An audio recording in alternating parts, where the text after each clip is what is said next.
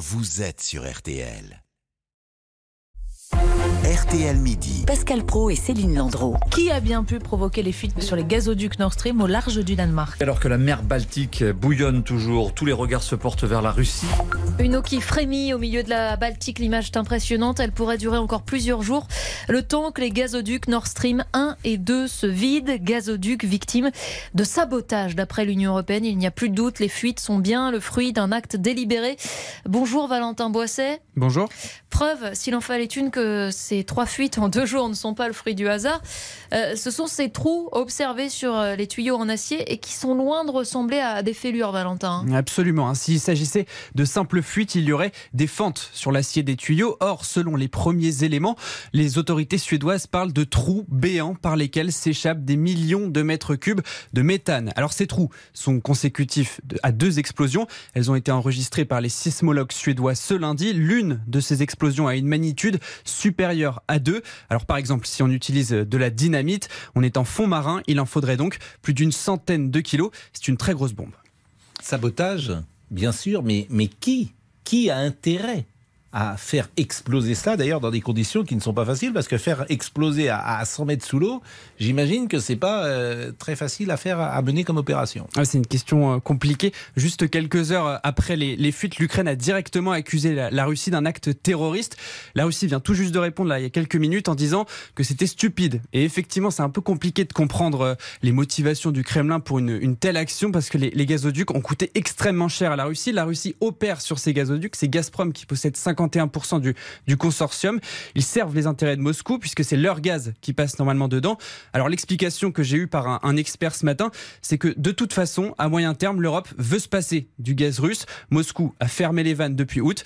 Alors avec ces explosions, il pourrait s'agir tout simplement du champ du cygne, une manière un peu spectaculaire hein, de faire peur et de dire qu'il n'y aura plus jamais de gaz russe euh, en Europe. Et comment on va enquêter pour, euh, pour savoir vraiment euh, qui est responsable de ces sabotages, Valentin? Parce que c'est profond.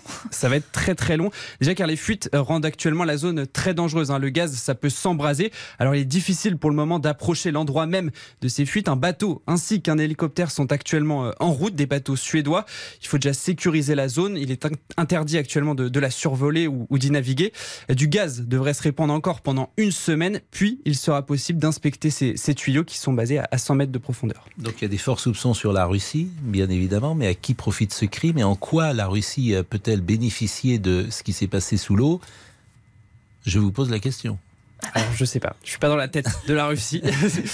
Euh, non, mais le, le honnêtement, j'ai pas de réponse à cette question. L'enquête ne fait que commencer, donc je peux pas imaginer. Et sur les circonstances, on l'a dit, c'est 100 mètres euh, sous l'eau. Comment, euh, très, très concrètement, Valentin, comment on fait pour aller faire exploser quelque chose à, 100 mètres de profondeur? Parce qu'on se doute bien qu'on n'a pas un bâton de dynamite avec un briquet. Il y a deux méthodes qui peuvent se dégager. La première, c'est une méthode assez technique en modifiant la, la pression à l'entrée du tuyau. Alors ça signifierait justement que ça viendrait du côté russe, puisqu'il faut pour cela agir sur les vannes. On modifie la pression, on l'augmente et le tuyau explose.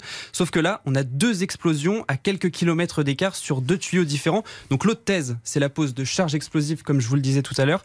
Il faudrait envoyer un sous-marin, par exemple, puis des plongeurs spécialisés dans la pose de charges explosives à une telle profondeur. Ça demande beaucoup de moyens. Mais c'est pas forcément militaire. Hein.